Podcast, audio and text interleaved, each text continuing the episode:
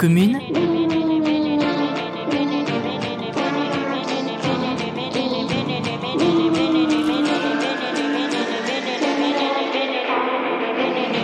La voix des communs.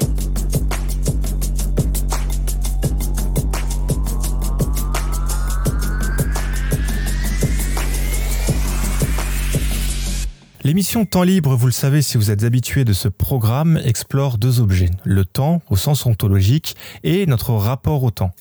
Ce rapport au temps dans notre culture indo-européenne s'articule sous la forme du même découpage passé, présent et avenir.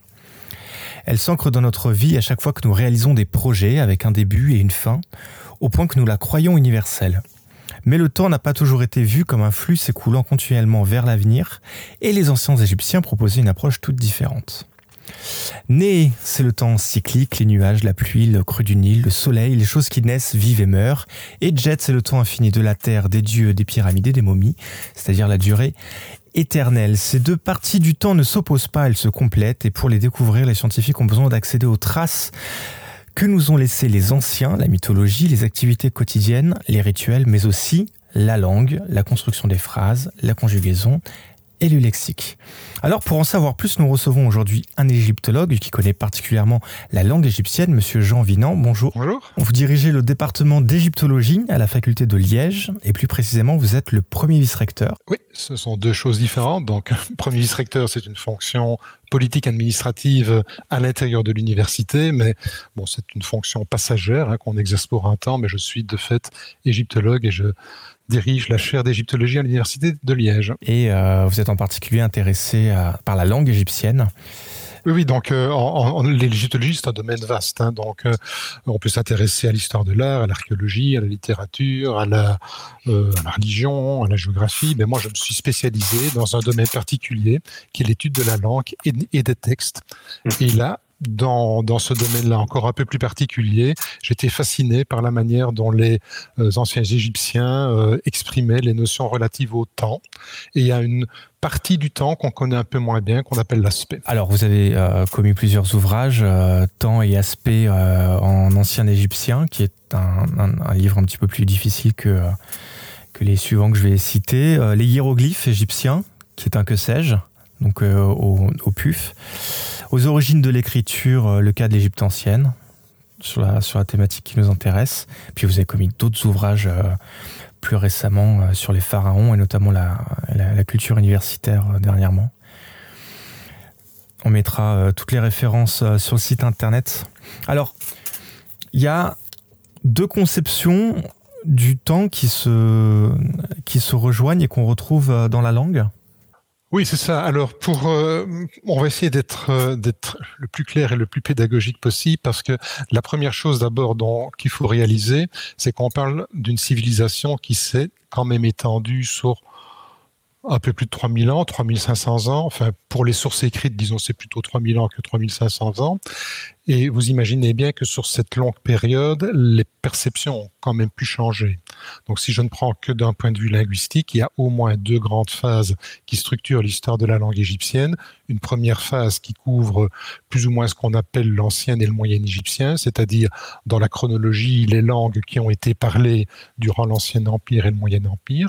Et puis après succède alors une deuxième phase avec des, niveaux de langue qu'on appelle le néo-égyptien, le démotique et le copte, et qui eux commencent, disons, à partir du Nouvel Empire hein, et qui vont jusqu'à la fin de euh, l'époque pharaonique et, et, même au-delà, à l'époque gréco-romaine et une partie de l'époque arabe, puisque le copte, en tant que langue parlée, a probablement été utilisé jusqu'au 12, au 12e ou au 13e siècle de, de notre ère. Donc c'est une énorme période et la perception euh, du temps et la manière de l'exprimer ont également changé. Est-ce qu'on pourrait euh, oser une analogie entre le français et le latin? Est-ce que la langue s'est transformée à ce point ou euh... L'analogie est valable jusqu'à un certain point, c'est-à-dire que entre le latin et le français, il y a une continuité bien sûr, mais il n'y a plus d'intercompréhension. Donc à notre époque, si on vous met devant un texte latin, mais c'est déjà vrai d'un texte en ancien français, ben, sans un apprentissage approprié, vous ne comprendrez rien du tout. Et c'est la même chose pour l'égyptien ancien.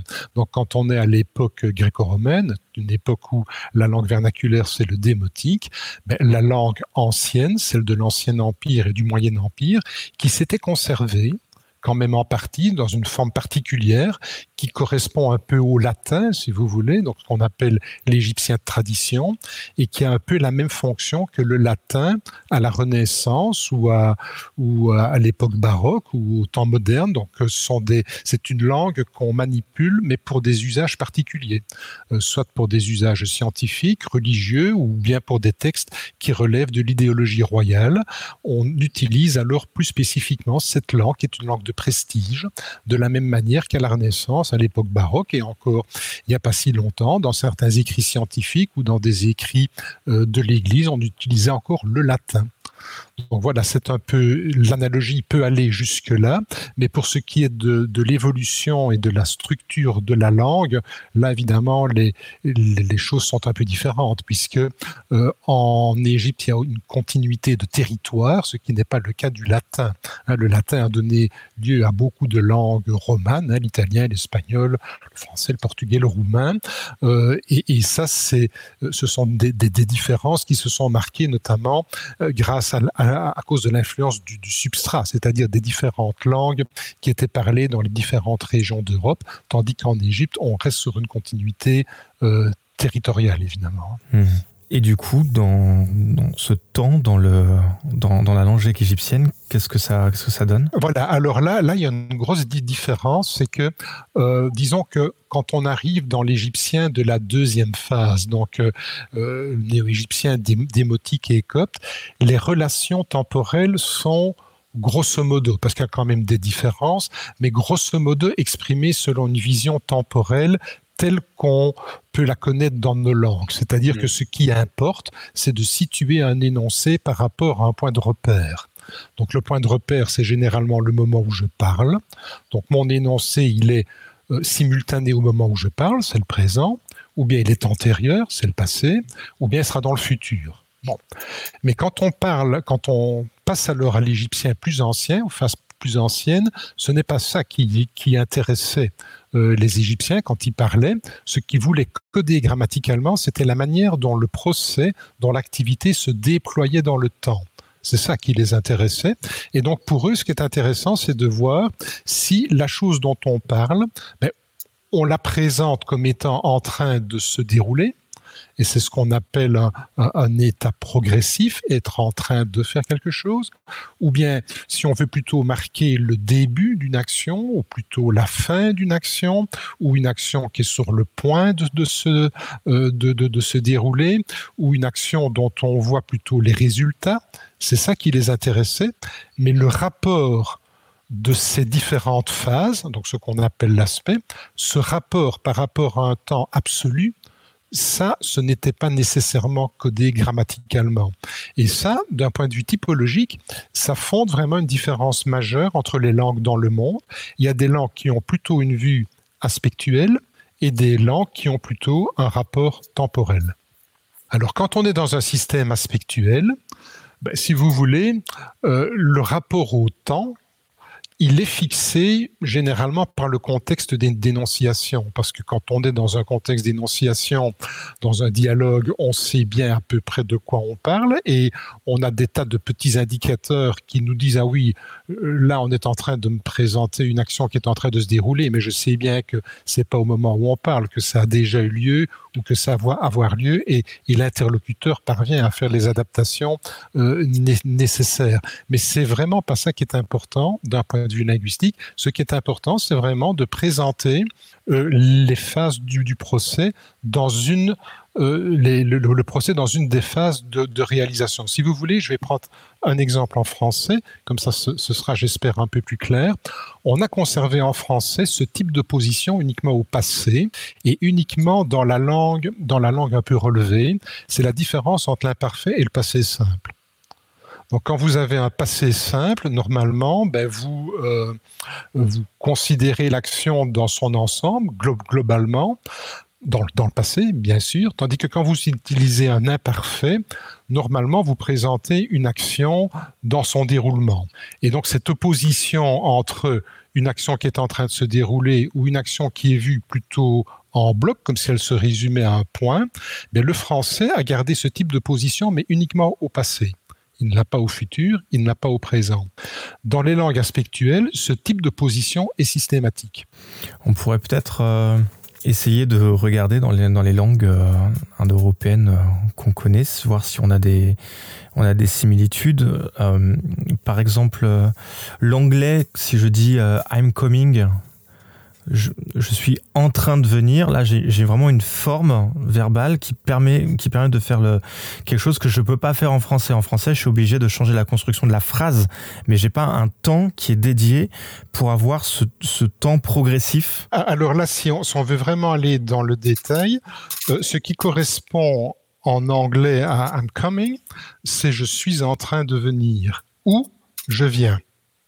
Parce qu'en français, vous pouvez très bien dire euh, pour l'instant, euh, je fais court. Vous n'êtes pas obligé de dire pour l'instant, je suis en train de faire court. tandis qu'en anglais, si vous êtes vraiment dans ce type d'activité en cours, vous êtes obligé d'utiliser le progressif. Donc vous ne pouvez pas dire euh, I speak, no I speak. Ce n'est pas du bon anglais. Vous devez dire no I'm speaking. Tandis qu'en français, vous pouvez toujours dire maintenant je parle. C'est pas du tout incorrect. Vous n'êtes pas obligé de dire maintenant je suis en train de parler. La différence qu'il y a entre les deux, c'est qu'en anglais, cette opposition est grammaticalisée. Grammaticalisée, ça veut dire que vous n'avez pas le choix. Vous devez choisir. Tandis qu'en français, euh, grammaticalement, vous n'avez qu'un temps. Et donc la forme être en train de est toujours un surcodage. Par exemple, vous pouvez imaginer un petit dialogue du style euh, qu'est-ce, que tu fais? Ben, Je lis. Quoi? Qu'est-ce que tu fais? Ben, Tu vois bien que je suis en train de lire. Et alors, en reprise, vous allez, pour vraiment bien insister, vous allez passer d'une forme qui est énonciativement pas très marquée à une forme qui est énonciativement marquée. Mais vous n'êtes pas obligé de le faire. Tandis qu'en anglais, vous êtes obligé de faire ce choix. Donc il y a des équivalents entre, les langues, mais ce qui est important, c'est de voir le degré de grammaticalisation. Et le degré de grammaticalisation vous indique toujours ce qui est important dans une langue. Par exemple, en français, vous êtes obligé, euh, quand vous utilisez les pronoms personnels, hein, je, tu, il, etc., à la troisième personne, vous êtes obligé de faire la différence entre le masculin et le féminin. Mais à la première et à la deuxième personne, vous ne le faites pas, c'est neutralisé. En arabe, en revanche, à la deuxième personne, vous avez une forme masculine et une forme féminine. Donc vous voyez, c'est la latitude que les langues ont de grammaticaliser une opposition ou pas. Et quand elle est grammaticalisée, en général, ça veut dire qu'on lui accorde de l'importance. Et ce temps progressif, on peut l'associer à l'aspect en, égyptien. Le, l'aspect égyptien, c'est un peu le I'm coming. Euh, c'est ça. Ben, il n'y a pas que ça. Hein. Donc, il y a un temps en égyptien ancien qui correspond tout à fait euh, au progressif, qui n'a pas exactement les mêmes caractéristiques que le progressif anglais. Parce que quand on parle de progressif, ou d'un temps de manière générale, il faut toujours distinguer sa valeur sémantique de la réalisation qu'il a dans une langue particulière. Donc il y a beaucoup de langues qui codent le progressif, mais il y a toujours des petites nuances. On ne code pas toujours exactement les choses euh, de la même manière. Mais disons que pour simplifier, il y a en égyptien un temps qui correspond à ça, mais il y a aussi des temps qui sont aspectuellement marqués euh, simplement pour indiquer le début d'un procès.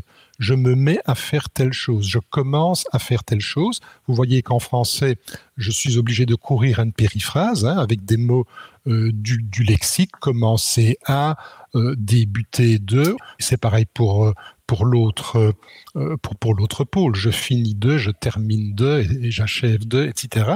Mais les langues qui sont aspectuellement marquées peuvent uniquement par une forme verbale appropriée exprimer ça, le début ou la fin d'un procès.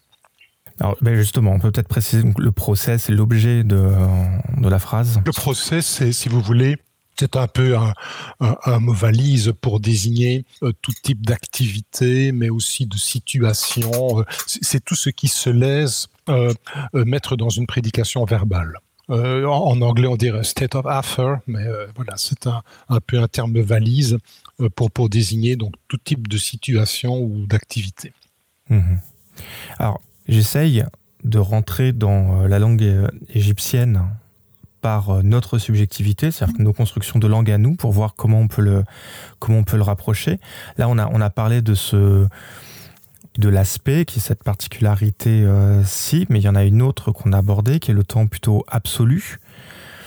Comme on parlait de l'imparfait tout à l'heure, euh, on a cette, particularité dans notre construction grammaticale en, français, qui est on a l'imparfait, on a le plus que parfait, mais on n'a pas le parfait, on n'a plus le parfait. Disons qu'on a, on a encore un parfait, mais qui a été neutralisé. Donc, c'est-à-dire que en, français contemporain, le, passé composé et le passé simple ont été neutralisés.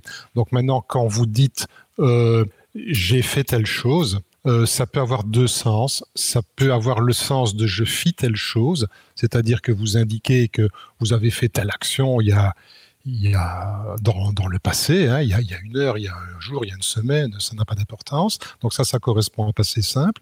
Ou bien ce qui est important, c'est d'indiquer à votre interlocuteur que vous avez fait telle chose, c'est qu'il y a un résultat qui, est, qui en est sorti et que c'est important et que ce résultat existe encore au moment où vous parlez. Ben ça, c'était la fonction initiale euh, du passé composé, ce qu'on appelle un présent parfait, c'est-à-dire on est dans le présent, mais dans une situation qui résulte d'une activité passée. Et maintenant, le passé composé sert aux deux, donc il y a une neutralisation. C'était ma question suivante, justement, sur le, sur le passé simple, parce qu'on peut dire qu'il est. Euh, et donc, du coup, j'entends le passé composé aussi. Est-ce qu'on peut dire qu'ils sont absolus, qu'ils sont euh, objectifs en quelque sorte bah, disons, objectif, c'est toujours un peu. Ça dépend comment on conçoit l'objectivité et la subjectivité. Quand on parle de temps objectif, souvent ça veut dire, et c'est ça normalement le sens de indicatif, hein, ça veut dire que on, on, pointe vers quelque chose. Ça veut dire que le locuteur garantit en quelque sorte euh, la pertinence et la véracité de ce qu'il dit. Maintenant, vous n'êtes pas obligé de le croire, hein. ça, c'est autre chose. Mais quand on est donc dans un mode indicatif propre, ça veut dire, ben, moi, au moment où je vous parle maintenant, je peux vous garantir que c'est comme ça. Et ça, ça s'oppose à des modes plus subjectifs, hein, comme le subjonctif en français ou le conditionnel, où là, le locuteur peut prendre éventuellement une distance par rapport aux propos qu'il rapporte. Donc ça veut dire qu'en en égyptien ancien, si je me téléportais et que je devais pratiquer la langue, il faudrait que j'ai le choix entre euh, un temps objectif et un temps subjectif en quelque sorte, un temps euh, absolu oui, ils ont, ils, ont pour ça, il y a une particule, ce qu'on appelle une particule énonciative. Donc c'est un, un, mot distinct du langage. Hein. Ce n'est pas une flexion qu'on ajoute au verbe. Il y a une particule euh, euh, qui s'appelle you euh, en égyptien. Et quand vous ajoutez cette particule devant un verbe, du moins si on est toujours en ancien égyptien et en moyen égyptien, parce que après euh, sa fonction va changer, ben, ça indique normalement à l'interlocuteur que vous êtes dans une situation que vous validez au moment d'énonciation. Donc on est vraiment dans un indicatif et qu'on est dans un temps absolu. Donc il y a toujours cette possibilité de ramener euh, un temps dans un temps absolu. Mhm. Et du coup, si je prends le problème à l'envers, comment on fait pour exprimer le passé, le présent et le futur en égyptien ancien, puisque visiblement leurs constructions sont, différentes des nôtres? Alors, pour exprimer le passé, euh, d'abord, le passé souvent n'est pas marqué en tant que tel, mais parfois, quand vous voulez euh, lever une ambiguïté, ben, il est possible aussi, euh, en ajoutant une particule, c'est ce qu'on appelle un convertisseur du passé, le convertisseur when, il est possible, lorsque cette lorsque ce convertisseur est présent, d'indiquer de manière non ambiguë à votre interlocuteur que vous vous situez dans le passé. Mais à nouveau, ce n'est pas quelque chose qui, à cette époque-là, est complètement grammaticalisé. C'est quelque chose qui vient en plus et c'est vraiment pour lever une ambiguïté, mais ce n'est pas nécessaire. Alors, ce que vous aurez souvent, c'est par exemple dans un texte un peu long, ben vous pouvez avoir ce signal euh, en début de paragraphe ou en début de texte, et puis vous ne le retrouvez plus après. On vous a indiqué une fois pour toutes, écoutez, tout ce qui va venir est dans le passé, je vous l'ai dit une fois, je ne vais pas vous le répéter. Donc ça, c'est tout à fait différent euh, du français, où lorsque vous êtes dans un, une narration au, passé, ben, si vous avez une dizaine de phrases avec autant de, verbes, ben, tous les verbes doivent à chaque fois être conjugués au passé. Vous ne pouvez pas vous contenter de marquer une fois le passé et puis alors après d'avoir des formes euh, qui sont en quelque sorte banalisées et qui, n'ont plus l'indication du, passé. Vous devez toujours systématiquement euh, rappeler ça.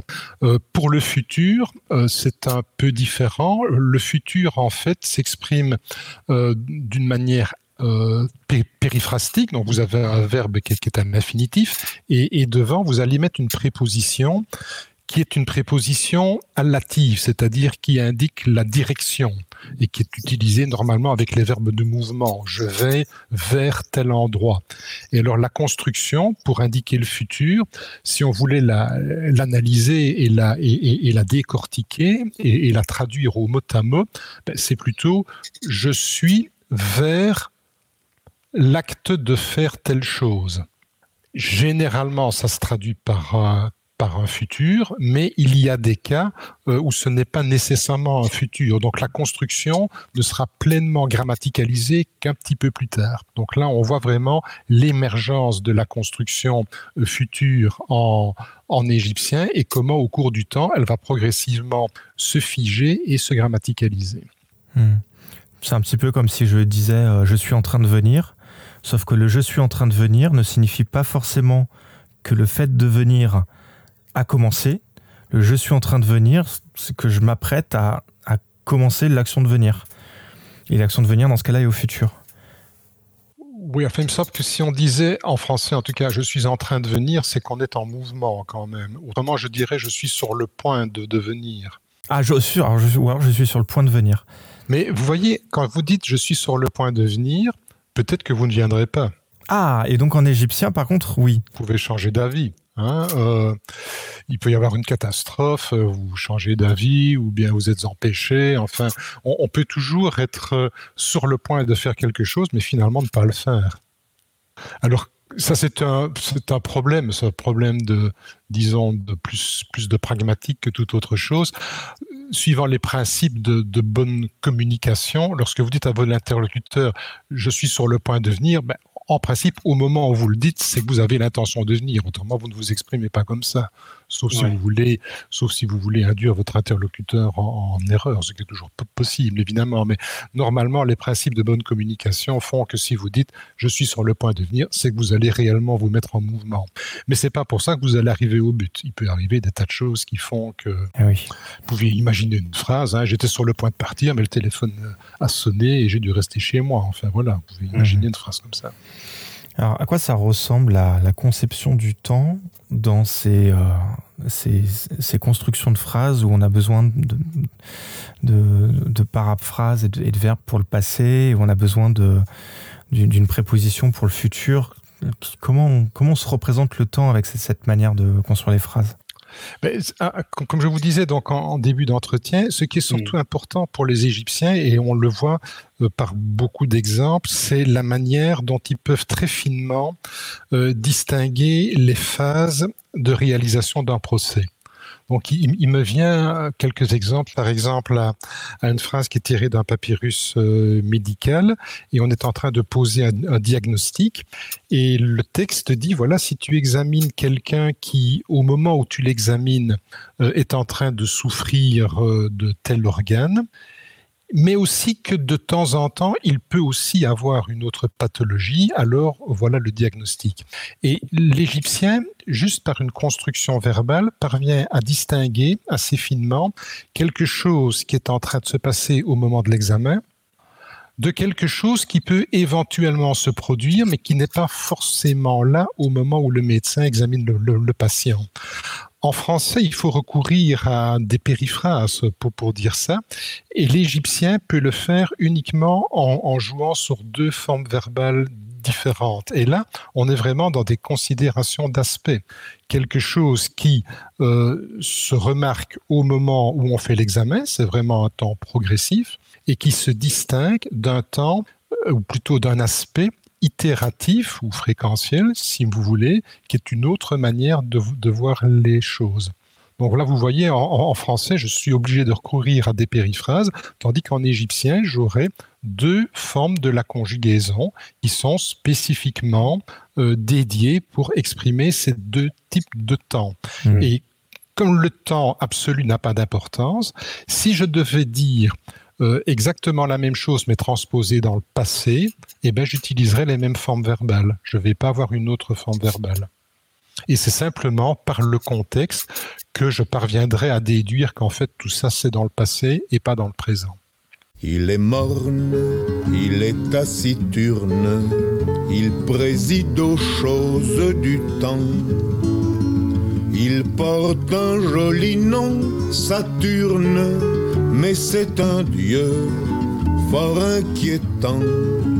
Il porte un joli nom, Saturne, mais c'est un dieu fort inquiétant en allant son chemin morose pour se désennuyer un peu. Il joue à bousculer les roses, le temps tue le temps comme il peut.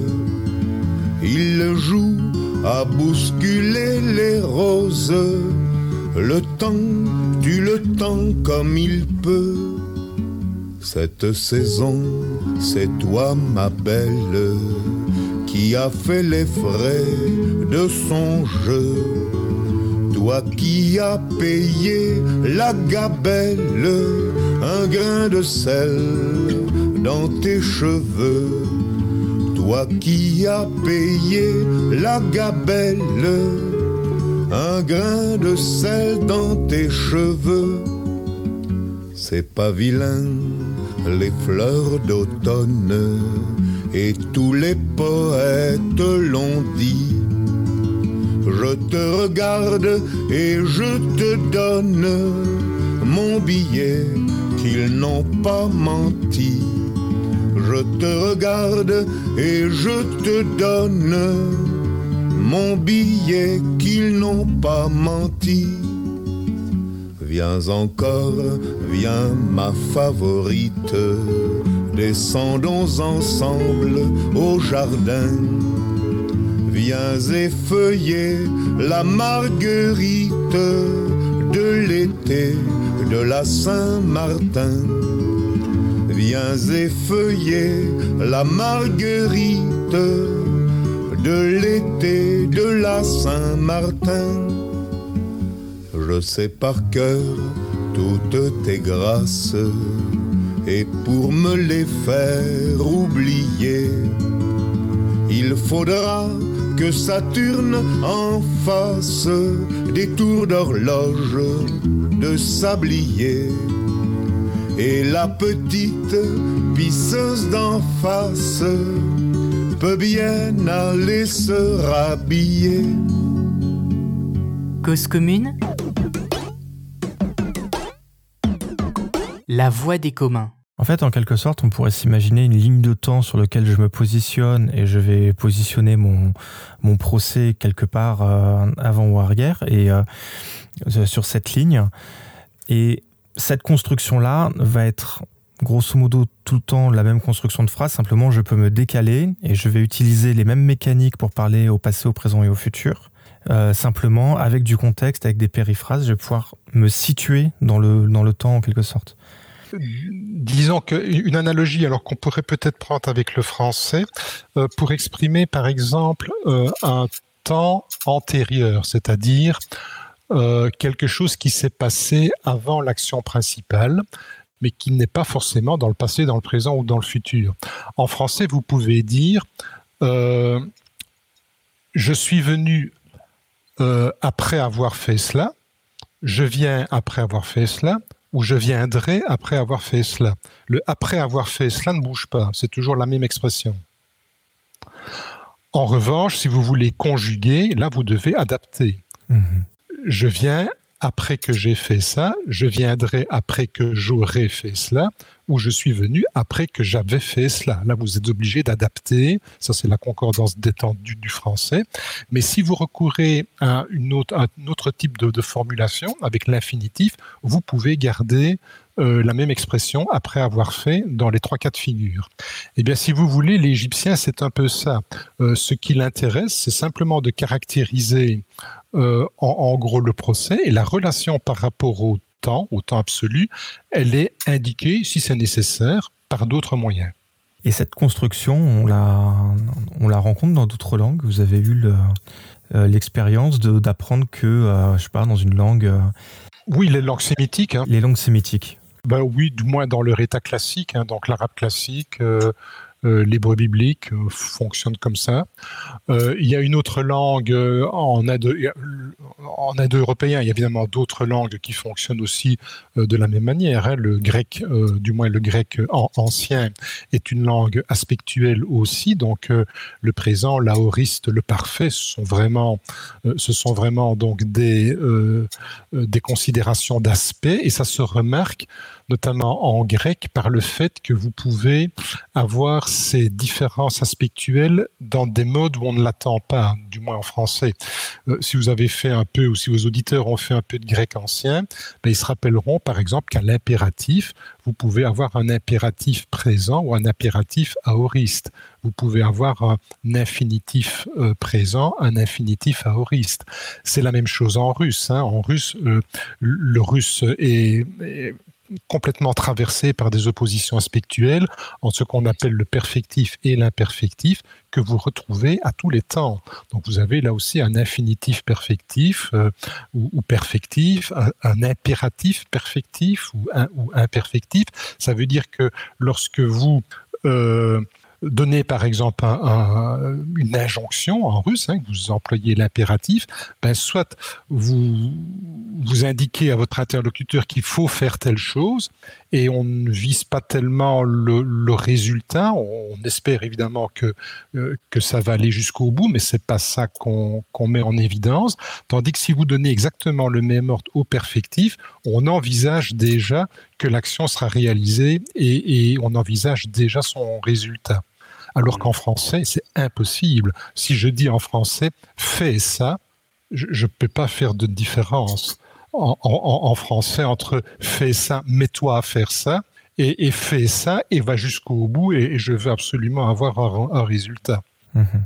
Tandis qu'en russe, vous pouvez le dire entre Chita et Toknegu, par exemple, c'est mets-toi à lire ce livre. Prochita et Toknegu, c'est et va jusqu'au bout, lis-le en entier. Mhm. Et, ça, en français, on peut pas exprimer ce genre de nuance. Donc, vous voyez que euh, l'aspect, c'est vraiment cette vue particulière qu'on a sur le procès, euh, si on en, si on le voit dans sa globalité ou si on veut en isoler une des phases. C'est vraiment ça qu'il faut comprendre. Et alors, dans les langues qui ont cette possibilité euh, d'indiquer euh, des phases aspectuelles, il y a deux groupes. Il y en a qui euh, ne se préoccupent pas du tout des relations temporelles. C'est le cas de l'arabe classique, c'est le cas de l'égyptien ancien dans, la première phase. Et il y en a qui, comme le russe, combinent le temps et l'aspect de manière systématique. Et on a un lien de parenté entre les langues euh, égyptiennes et, les langues sémitiques? Ah oui, mais il faut remonter haut. Donc euh, les. C'est une grande question. Oui. L'Égyptien ancien euh, et les langues sémitiques appartiennent à un groupe qu'on appelle l'afro-asiatique, qu'on appelait avant le camito-sémitique, maintenant on préfère dire l'afro-asiatique, qui est un groupe linguistique énorme, hein, qui comprend l'Égyptien ancien, qui est le seul de sa famille, la famille des langues sémitiques, qui est une famille euh, énorme, hein, qui comprend euh, pour les langues qu'on connaît un peu maintenant euh, l'arabe, l'hébreu, l'éthiopien, mais aussi dans les temps plus anciens l'araméen, le cananéen, l'assyro-babylonien, hein, bien, bien, bien sûr. Il y a le groupe alors des langues berbères, il y a le groupe des langues tchadiques, et puis alors un peu plus bas, le groupe des langues homotiques en Afrique. C'est un groupe énorme avec cinq grandes familles et les liens entre ces cinq familles sont moins étroits que les liens qu'il y a entre les familles de la, du groupe indo-européen. Donc la famille des langues indo-européennes se, se, divise en un certain nombre de, de sous-groupes, mais les liens sont beaucoup plus étroits que les liens qu'on a entre les différents sous-groupes de la grande famille euh, camito-sémitique. Entre l'Égyptien et les langues sémitiques, bon, il y a des affinités hein, en, en, entre les deux. La question qui se pose, c'est de savoir si euh, c'est dû à une même origine euh, génétique ou bien s'il n'y a pas eu de temps en temps des similarités qui ont été acquises par contact, ce qui est possible aussi. Mmh. Mais voilà, euh, étant donné que les premières tracées écrites ne sont ne remontent guère avant 3000 avant de notre ère, hein, avant ça on n'a vraiment pas grand-chose. Euh, voilà, c'est probablement une époque où les, groupes sont déjà séparés, même très très certainement, et donc euh, voilà, on a un peu du mal à remonter à la, plus haute antiquité. Mais il y a euh, des traits qui sont communs entre l'Égyptien et les langues sémitiques. Il y a des formes de la conjugaison qui sont identiques, les, pronoms suffixes sont les mêmes, les marques du féminin sont, les mêmes. Il y a euh, certaines racines alors euh, euh, nominales et verbales qui, sont identiques aussi. Donc oui, il y a l'hypothèse d'une communauté et l'hypothèse qui est la plus forte actuellement. Mmh. Il y, a, plus de liens finalement entre le français et le perse que entre le, le berbère et l'Égypte ancien. Oui, ça, enfin, c'est-à-dire que à part certains euh, certains traits euh, un peu méta, donc il y a quelques racines qui sont les mêmes, euh, l'inventaire phonologique est quand même fort comparable aussi, mais disons que les deux groupes se sont probablement séparés à date relativement ancienne, ce qui fait que les traits communs, bon, ne sont pas très très nombreux. C'est vrai qu'il y a plus de liens communs, de liens communs entre tous les sous-groupes euh, de la famille indo-européenne, même pour des langues qui sont actuellement géographiquement très très écartées. Hein. Donc si on prend les langues romanes et le sanskrit, bon, euh, les langues parlées en Inde, et, on peut rattacher à ça le, euh, le, persan, évidemment, parce que là, il y a une origine indo-iranienne commune, ben, il y a quand même beaucoup, pas mal de, de traits qui sont communs, notamment dans le lexique. Hein. Si vous devez trouver des mots communs entre l'égyptien ancien et le berbère, vous avez assez avec les doigts d'une main, les disons de deux mains. Mmh.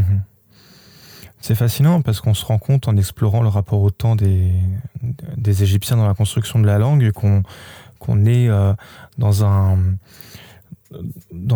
ensemble de codes en fait qui font qu'il qu est assez difficile de d'en sortir et d'imaginer le temps différemment et de la même manière pour nos propres langues c'est assez compliqué de concevoir le temps dans d'autres cultures, mais c'est vrai aussi à notre période. On n'est pas obligé de remonter aussi loin que l'Égypte ancienne. Par exemple, euh, euh, dans les langues sémitiques, donc dans l'arabe, on a le présent, on a le présent apocopé pour faire du futur. On a, on a des constructions comme ça qui sont, euh, qui sont particulières. Et c'est difficile de s'imaginer une autre manière de se représenter le monde et le temps. Alors, le temps, parce que c'est l'objet de cette émission. On peut parler d'autres choses. On a la marque de féminin. Oui, oui, mais on, on, a quand même d'autres. Bon, la langue est un bon moyen pour voir comment une culture euh, entretient ses rapports au temps. Mais il n'y a pas que la langue. Par exemple, si vous regardez pour l'Égypte ancienne, euh, les conceptions du temps telles qu'elles sont exprimées dans, dans le mythe et dans les conceptions religieuses, ben vous verrez que ce qui est surtout mis en évidence, c'est la conception d'un temps cyclique. Euh, si vous regardez dans l'idéologie royale aussi et la manière dont euh, la chronologie officielle s'établit, ben, vous voyez aussi que l'idée d'un temps linéaire et, orienté, comme c'est le cas dans, nos civilisations, n'est vraiment pas ce qui est le plus important. Euh, par exemple, quelque chose qui est tout à fait symptomatique, c'est qu'il n'y a pas d'air continu en, Égypte. Hein. Donc nous, chaque année qui passe, nous ajoutons une unité. Nous sommes en 2022. Mais en Égypte, il n'y a rien de la sorte avec chaque nouveau pharaon, on recommence le compute à zéro. Oui. Donc ça aussi, ça induit, si vous voulez, l'idée que à chaque nouveau pharaon, on recommence un nouveau cycle. Et ce n'est donc pas l'idée d'un temps qui est linéairement euh, orienté. Si vous regardez aussi dans la manière dont les Égyptiens euh, font leur représentation figurée, ben, vous pouvez aussi constater qu'il y a en gros deux manières de faire dans, dans l'art, si vous voulez. Euh, nous, nous sommes habitués à la perspective. La perspective, qu'est-ce que ça veut dire? Ben, Ça veut dire que vous orientez tout à partir d'un point d'observation unique. Et donc que ce qui est dans le fond de votre tableau est plus petit que ce qui est à l'avant-plan. Et ça, on peut le mettre en rapport avec une vue temporelle. La vue, quand vous avez un temps absolu, vous orientez tous vos procès par rapport à un point de repère unique qui est votre moment de dénonciation. En quelque sorte, vous êtes au centre, et puis tous les événements qui sont à votre gauche ou à votre droite, ou si vous voulez, avant, après ou pendant, juste devant vous, ben vous les orientez par rapport à ce point unique. Et c'est un peu la même chose dans une vue perspective. Mais l'Égypte, en Égypte, on ne représente pas les choses comme ça. Quand vous dessinez, euh, tous les éléments ont la même taille. Qu'ils soient à l'avant-plan ou à l'arrière-plan, ça change rien du tout. Et ce que vous voyez aussi, c'est que les, les objets sont représentés et et parfois décomposé de manière à toujours présenter au spectateur la partie qui est la plus signifiante. Et ça, c'est une vue aspective, en quelque sorte, des choses. Si vous regardez, par exemple, la manière dont un personnage est représenté dans l'art égyptien, et on y est tellement habitué qu'on n'y fait plus attention. Mais vous voyez qu'il y a un mélange de perspectives constant. Il y a des parties du corps qui sont vues de profil, il y a des parties du corps qui sont vues de face. Pourquoi? Parce qu'à nouveau, dans une vue aspective, on a jugé que ce qui était le plus important pour un œil, ce qui était le plus signifiant, c'était de le voir de face. En revanche, un visage est plus représentatif et plus signifiant s'il est vu de profil. Dans un art normal, dans un art où on utilise la, perspective, ben, vous n'allez pas changer de point de vue comme ça en fonction des parties de ce que vous représentez. Mais si vous êtes dans une conception aspectuelle, ça pose aucun problème.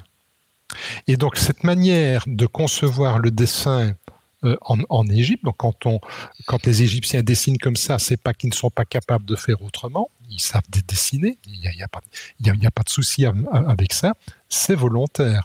Ça veut dire que ce qui est important dans un dessin, c'est de le décomposer dans ses parties significatives et d'à chaque fois donner la phase ou l'aspect qui est le plus signifiant. Et ça pose pas de problème de combiner des points de vue qui sont différents, ce qui est une horreur en perspective. En perspective, vous faites pas ça. D'un point de vue un peu méta, vous pouvez retrouver dans la manière de dessiner quelque chose qui correspond avec la manière dont la langue à nouveau dans l'égyptien de la première phase, la manière dont la langue est organisée.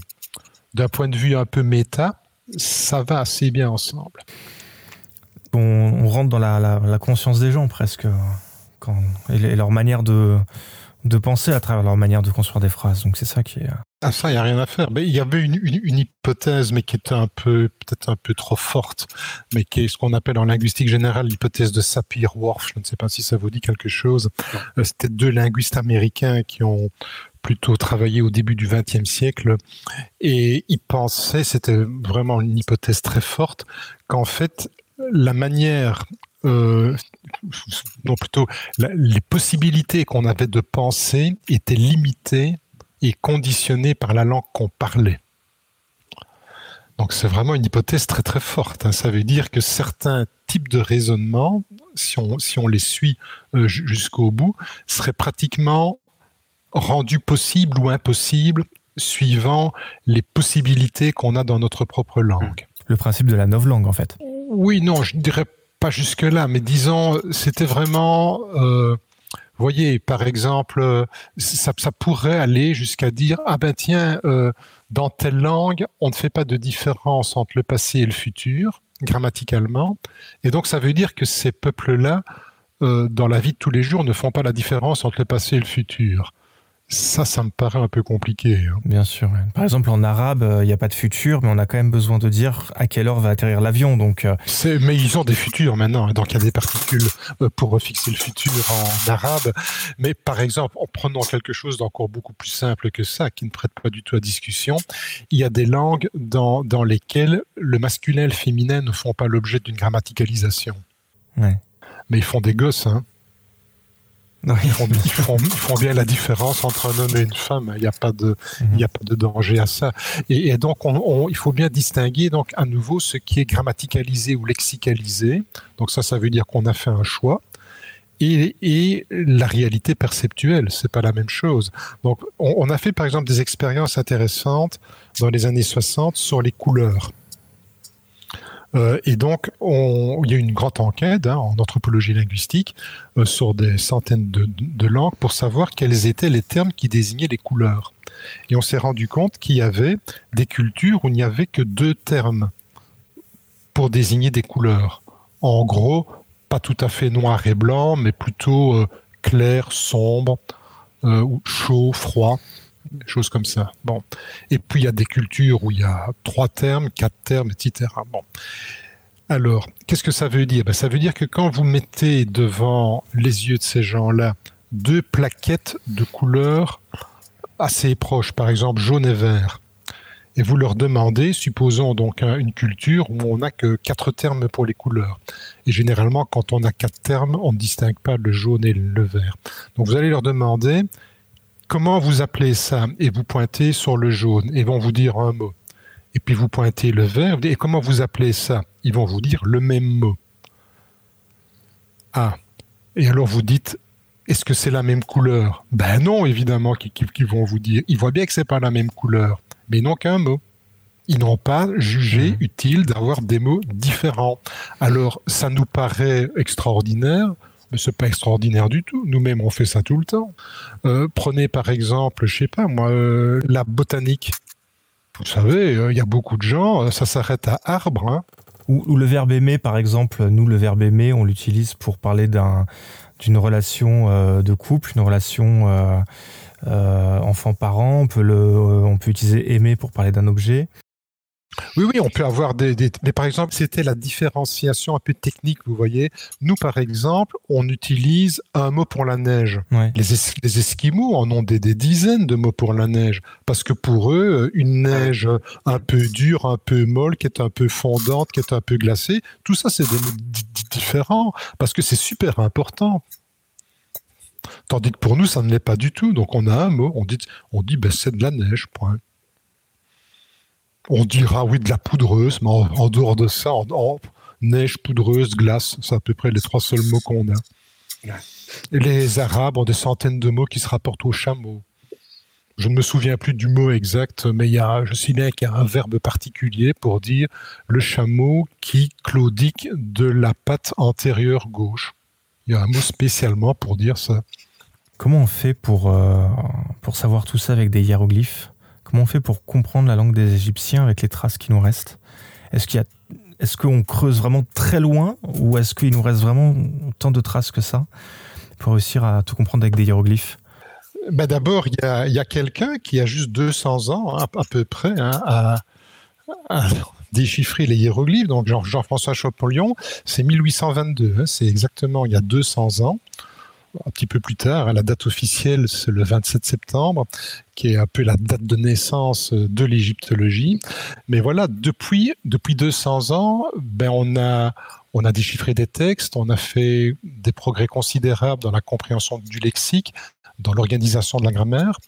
Alors, si la question c'est est-ce qu'on est sûr de ce qu'on avance? Euh, Je répondrai en deux temps je pense que la compréhension des textes ne pose plus euh, de gros problèmes aux égyptologues. C'est-à-dire que si vous prenez un texte et que vous le donnez à 100 égyptologues différents, vous aurez la même traduction. Donc de ce point de vue-là, il n'y a pas de souci à se faire. Les points qui restent euh, encore à examiner, c'est d'une part le lexique. Donc là, il y a encore pas mal de mots, tout simplement parce qu'ils ne sont attestés qu'une fois ou deux et qui peuvent encore poser euh, des problèmes. Mais l'écriture hiéroglyphique nous aide, puisque l'écriture hiéroglyphique donne des indications supplémentaires par rapport à un alphabet. Donc parfois, ça peut au moins nous indiquer le sens général d'un mot. Et alors pour ce qui est alors des constructions et des structures grammaticales, ben, les recherches évidemment se poursuivent pour affiner nos connaissances. Et l'égyptien n'est pas dans un cas, euh, disons, fondamentalement différent des langues modernes. Si vous prenez le français ou l'anglais, qui sont des langues infiniment mieux connues, évidemment, que l'égyptien, avec des corpus beaucoup plus importants, il n'empêche qu'il y a encore aujourd'hui des centaines, des milliers, en fait, de linguistes spécialisés en français ou en anglais qui font de la recherche fondamentale sur ces deux langues-là. Donc, mm. on n'a jamais fini, si vous voulez. Il y a toujours moyen de, de, de découvrir des perspectives ou des, points de vue nouveaux auxquels on n'était pas, attentif. Je crois qu'une une voie qui est assez prometteuse en, linguistique, et donc c'est vrai aussi en égyptien, c'est de voir la corrélation qu'il y a entre le lexique et la grammaire. Donc il y avait une vue un peu ancienne maintenant, hein, mais qui, euh, qui consistait à croire qu'il y avait d'une part la grammaire et d'autre part le vocabulaire. Donc si vous voulez qu'il y avait la grammaire, une sorte de squelette si vous voulez, et que la chair c'était le lexique.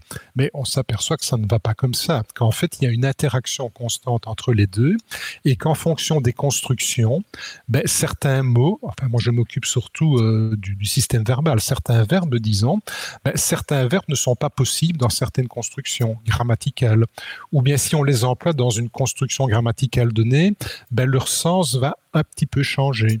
Vous voyez, et ça, je pense que c'est un, c'est vraiment un point un point d'étude, un point de recherche qui s'avérera, je crois, très très fécond euh, dans, dans les années qui viennent. C'est vraiment cette, cette relation croisée entre le lexique et, euh, et la grammaire. Juste pour prendre un exemple en français, si vous prenez un, un verbe comme être ou comme rester, qui sont normalement des verbes qui expriment une situation, je ne crois pas le verbe être dans son sens euh, existentiel, mais une phrase comme le livre est en train d'être sur la table, ça passe pas très bien en français. Hein. vous voyez ce que je veux dire. Hein. Donc ça veut dire que vous ne pouvez pas conjuguer tous les verbes à n'importe quel temps. Il y a des choses qui ne vont pas ensemble. Pourquoi? Ben Parce que le verbe il a ses propres instructions sémantiques et le temps verbal, il a aussi ses instructions sémantiques. Alors, parfois, ben, ça va très bien ensemble, parfois, il faut procéder à quelques réajustements et parfois, ça ne va pas du tout ensemble. Il y a une incompatibilité entre un verbe et une construction donnée. Alors, il y a des langues où euh, ce genre de dialectique entre les deux est très sensible et je pense que c'est le cas de l'égyptien ancien, qui compense en quelque sorte une certaine pauvreté de, richesse lexicale, du moins pour les verbes, par cette plasticité qu'il a euh, avec les temps grammaticaux. Donc pour ne prendre qu'un seul exemple, en français, on fait la différence entre écouter et entendre. En égyptien, il n'y a qu'un seul verbe, et c'est par la conjugaison que je vais indiquer à mon interlocuteur si je suis plutôt dans la sphère d'écouter ou dans la sphère d'entendre. Merci beaucoup. Je vous en prie. J'ai eu l'impression que j'ai presque dû vous faire un, raccourci d'un cours qui s'étale sur euh, deux années euh, à l'université en, une cinquantaine de, minutes. c'est une vraie gageure. Hein. Oui, Bon, on pourra inviter les auditeurs à, à, venir vous retrouver à Liège euh, pour suivre ce cours pendant deux années. Voilà, ils sont les bienvenus. Merci beaucoup. Je rappelle quelques-uns de vos ouvrages, Temps et Aspect euh, en ancien égyptien.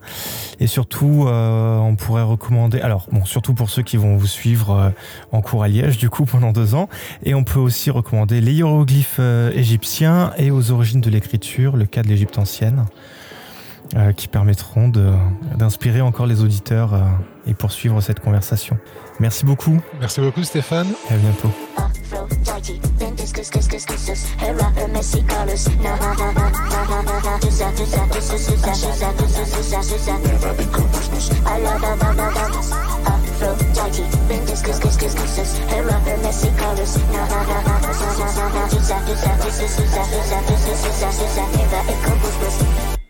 Cause commune La voix des communs.